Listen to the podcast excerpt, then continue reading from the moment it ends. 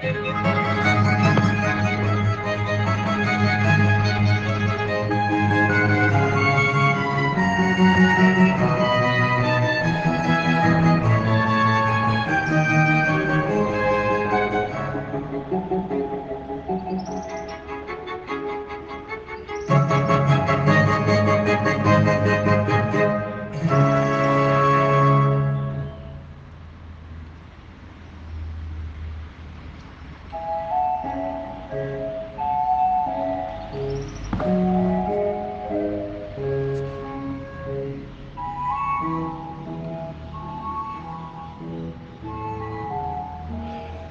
saber mantener el nivel de comunicación personal con Dios y con los demás es muy valioso y es fundamental. Saber sobre qué se plantean los asuntos en la vida. Conocer el, el argumento desde el interior para saber qué se plantea, qué se dice. Sobre qué se establecen discusiones o no. Sobre qué se plantean discursos o no. Sobre qué se habla en la relación con los demás es muy importante. Porque se puede correr el riesgo de dedicarnos a plantear o hacer planteamientos inútiles, a establecer discusiones inútiles, discusiones solamente basadas en palabras, en palabras de oí, me dijo, dije, y nos quedamos ahí dando vueltas sobre discusiones y cada vez se amplía y se amplía y se amplía más el radio de discusión. Porque mientras más palabras se dicen y mientras más palabras se contestan y mientras más palabras se responden, más hay razones para discutir sobre lo inútil. Más nos quedamos vaciándonos de vacío, llenándonos de vacío en la vida, en la discusión, en el argumento, y nos quedamos en lo mismo y las discusiones no pasan de ahí. Y nos quedamos basando las relaciones en la incapacidad de ponernos de acuerdo. Y el problema es ponernos de acuerdo sobre lo inútil que jamás será importante, que jamás será necesario, que jamás será útil.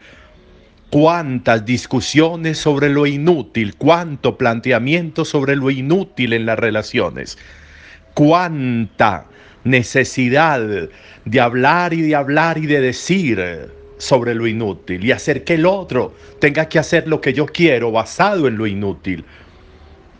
Pablo llama eso la enfermedad de estar tocado por la cabeza. Resulta interesante la expresión. Tocado por la cabeza, le está diciendo Pablo a Timoteo. Hay muchas personas que tienen la enfermedad de estar tocadas por la cabeza. Es decir, haciendo discusiones, planteando discusiones sobre lo inútil, sobre lo que no vale la pena. Y uno de esos elementos en los que termina es estar tocado por la cabeza. Es ser una presa fácil para la codicia.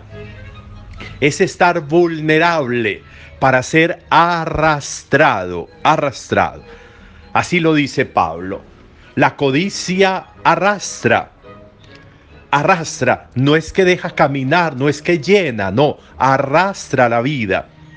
Porque si mi vida está desde el comienzo planteada sobre lo inútil, si mis relaciones y mis discusiones están sobre lo inútil, entonces voy a terminar preso de lo inútil. Y uno de esos elementos de la inutilidad es la codicia. El ambicionar y el ambicionar por ambicionar. El tener por tener, el llenarme por llenarme. Que terminamos tan llenos y tan llenos de cosas que lo único que hay es vacío. Que terminamos pretendiendo ser tan ricos que lo único que somos es pobres. Eso sucede cuando tocados por la cabeza, cuando basados sobre lo inútil, terminamos arrastrados por la codicia.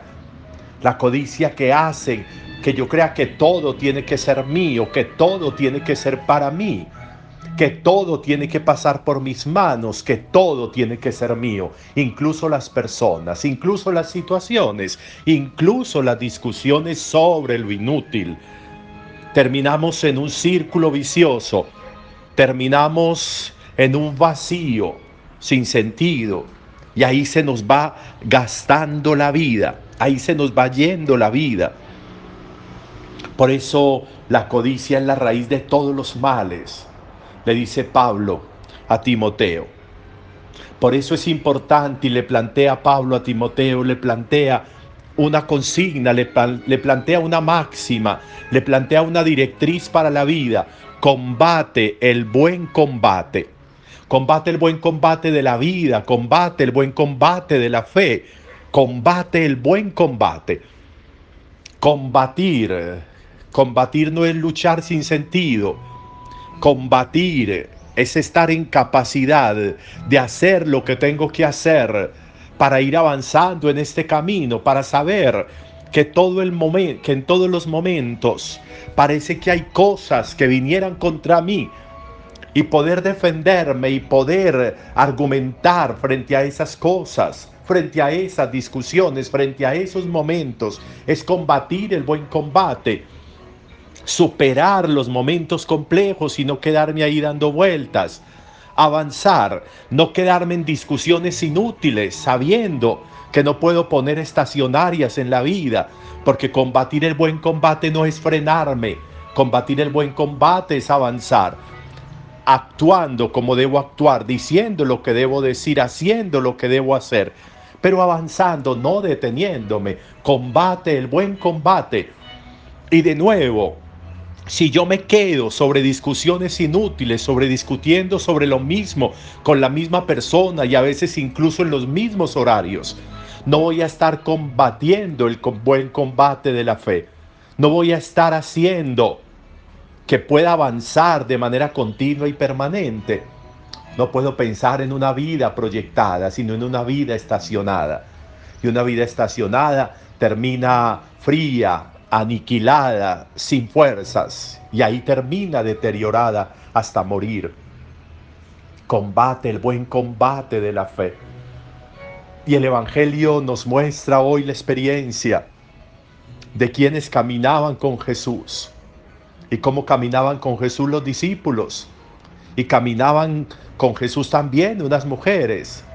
María Magdalena, la esposa del del intendente de Cusa y también Susana, dice el Evangelio, caminaban con Jesús. Las que habían sido curadas, miren qué interesante, las que habían sido curadas, sanadas, se quedaron con Jesús y caminaban con Jesús. Incluso ponían en las manos de Jesús para su ministerio, ponían sus bienes, sus recursos combatiendo el buen combate de la vida, combatiendo el buen combate de la fe, enfrentando lo que hay que enfrentar, pero caminando, pero caminando con Él, yendo con Jesús.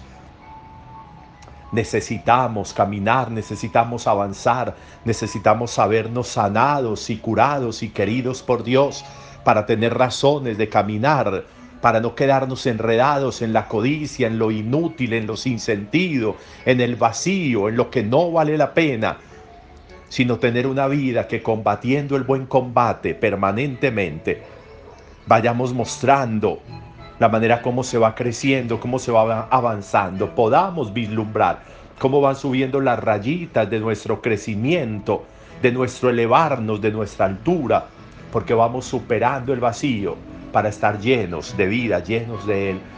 Combate, el buen combate. Supera el ser tocados por la cabeza, la enfermedad de ser tocado por la cabeza. Es decir, la inutilidad de las discusiones, la inutilidad de ser arrastrado por la codicia, la inutilidad de pretender llenarnos de todo y creer que todo y todos, de todo y todos somos dueños. Esa codicia que no tiene sentido, y que nos impide combatir el buen combate, que nos impide avanzar. Estos elementos también nos pueden propiciar hoy una buena oportunidad de reflexión. Aprovechémoslos.